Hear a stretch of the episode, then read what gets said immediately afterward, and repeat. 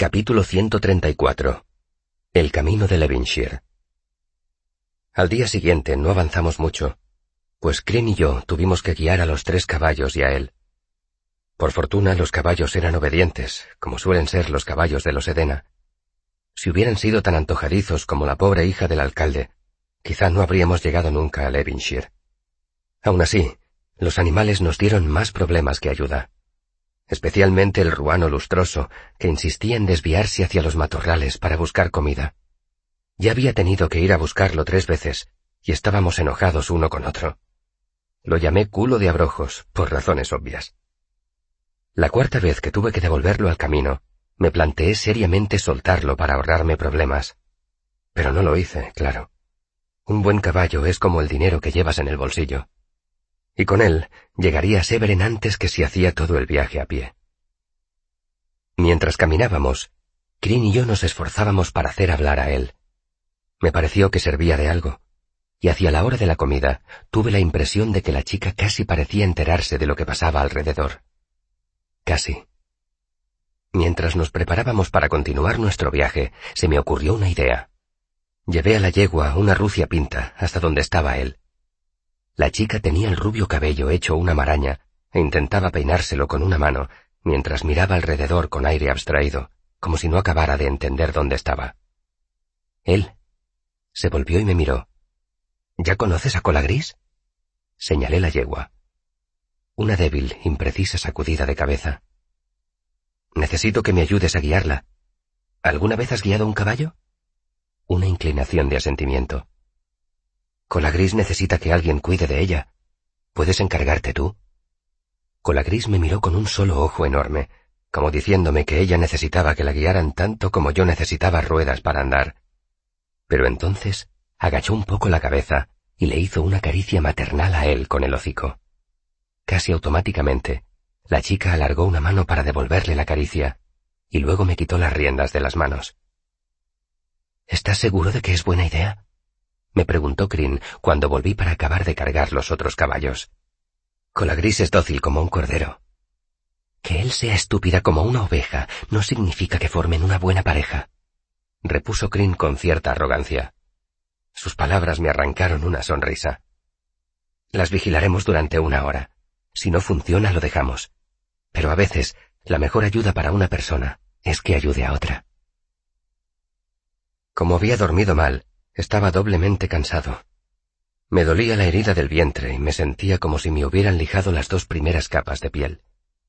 Casi estuve tentado de echar un sueñecito sentado a caballo, pero no me decidí a montar cuando las chicas iban a pie.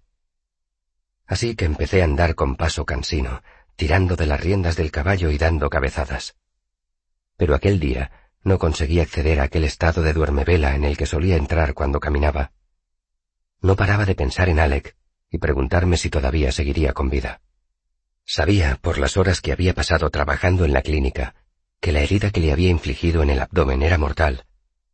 También sabía que le produciría una muerte lenta, lenta y dolorosa. Con las atenciones adecuadas, quizá hubiera tardado todo un ciclo en morir.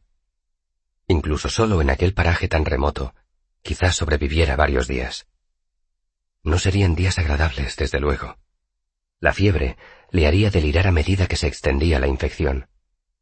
Con cada pequeño movimiento, la herida volvería a abrirse.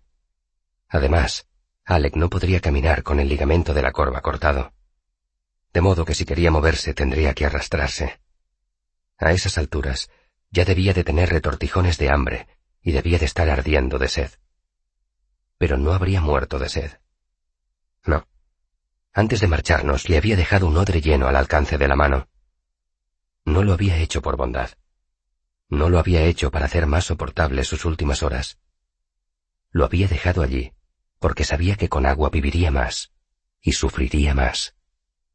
Dejarle aquel odre de agua era la cosa más terrible que había hecho jamás. Y ahora que mi ira se había enfriado y había quedado reducida a cenizas, me arrepentía. Me pregunté cuánto tiempo más viviría gracias a aquella agua. ¿Un día? ¿Dos? Más de dos no, seguro. Intenté no pensar en cómo serían aquellos dos días. Pero cuando conseguía dejar de pensar en Alec, tenía que enfrentarme a otros demonios. Recordaba fragmentos sueltos de aquella noche, las cosas que habían dicho los falsos artistas de Trupp mientras yo ponía fin a sus vidas, los sonidos que había hecho mi espada al clavársela, el olor de su piel cuando los había marcado. Había matado a dos mujeres. ¿Qué habría opinado Bashet de mis actos? ¿Qué habría pensado cualquiera? Estaba agotado por la preocupación y la falta de sueño, y mis pensamientos giraron dentro de esos círculos durante el resto del día. Logré montar el campamento por la fuerza de la costumbre y mantuve una conversación con él a fuerza de voluntad. La hora de acostarnos llegó cuando todavía no estaba preparado, y me encontré envuelto en mi shaed enfrente de la tienda de las chicas. Me daba cuenta vagamente de que Crin había empezado a lanzarme las mismas miradas de preocupación que llevaba dos días echándole a él. Seguí completamente despierto una hora más, preguntándome qué habría sido de Alec. Cuando me dormí, soñé que los mataba. En mi sueño recorría el bosque como la parca implacable. Pero esa vez fue diferente. Mataba a Otto y su sangre me salpicaba las manos como si fuera grasa caliente. Luego mataba a Laren, a Josh y a Tim. Todos gemían y chillaban retorciéndose en el suelo. Tenían unas heridas terribles, pero yo no podía desviar la mirada. Entonces las caras cambiaron. Estaba matando a Taren, el exmercenario barbudo de mi trup. Luego mataba a Trip. Luego perseguía a Shandy por el bosque, empuñando la espada desenvainada. Shandy gritaba y gemía de miedo. Cuando por fin la alcanzaba, ella se aferraba a mí, me tiraba al suelo, hundía la cara en mi pecho y sollozaba. No, no, no. suplicaba. No, no, no. Me desperté. Me quedé tumbado boca arriba, aterrorizado y sin saber dónde terminaba el sueño y empezaba el mundo real. Tras un breve momento, comprendí lo que pasaba. Él había salido de la tienda y estaba acurrucada junto a mí. Apretaba la cara contra mi pecho y con una mano intentaba cogerme un brazo. No, no, farfullaba. No, no, no, no, no. Unos fuertes sollozos sacudieron su cuerpo cuando ya no pudo repetirlo más. Mi camisa estaba empapada de cálidas lágrimas. Me sangraba el brazo por el sitio donde él me lo había agarrado. Le susurré al oído para consolarla y le acaricié el pelo con una mano. Al cabo de mucho rato, él se serenó y al fin se sumió en un sueño de agotamiento, sin dejar de apretarse contra mi pecho. Me quedé muy quieto, pues no quería despertarla al moverme. Tenía los dientes apretados. Pensé en Alec, en Otto y los demás. Recordé la sangre y los gritos y el olor a carne quemada.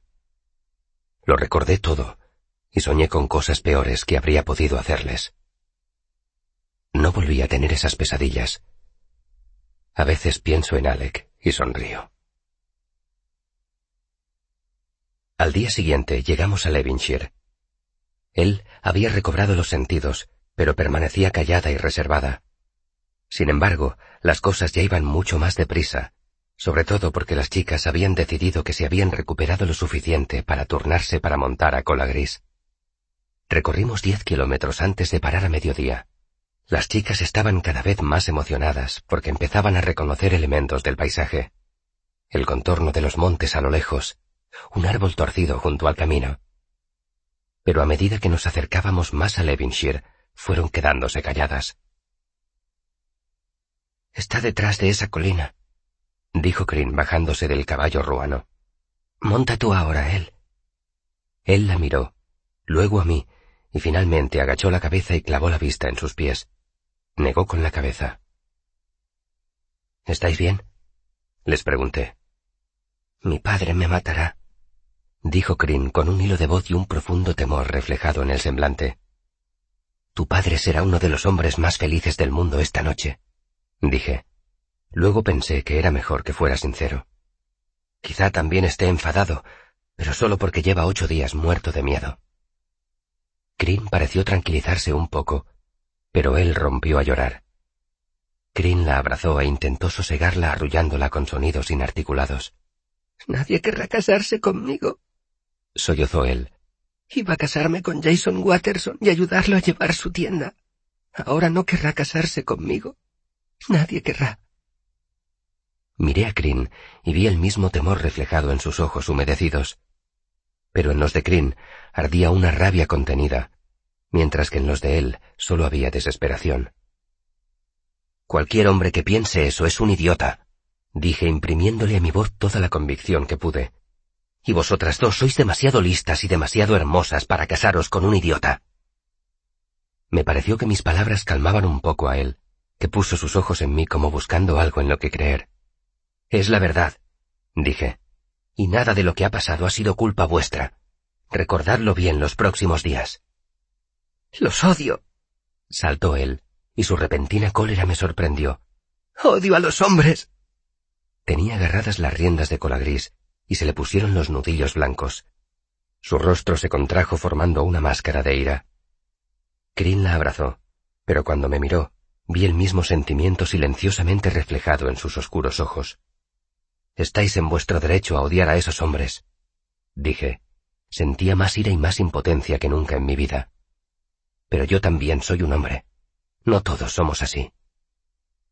Nos quedamos un rato allí, a menos de un kilómetro del pueblo.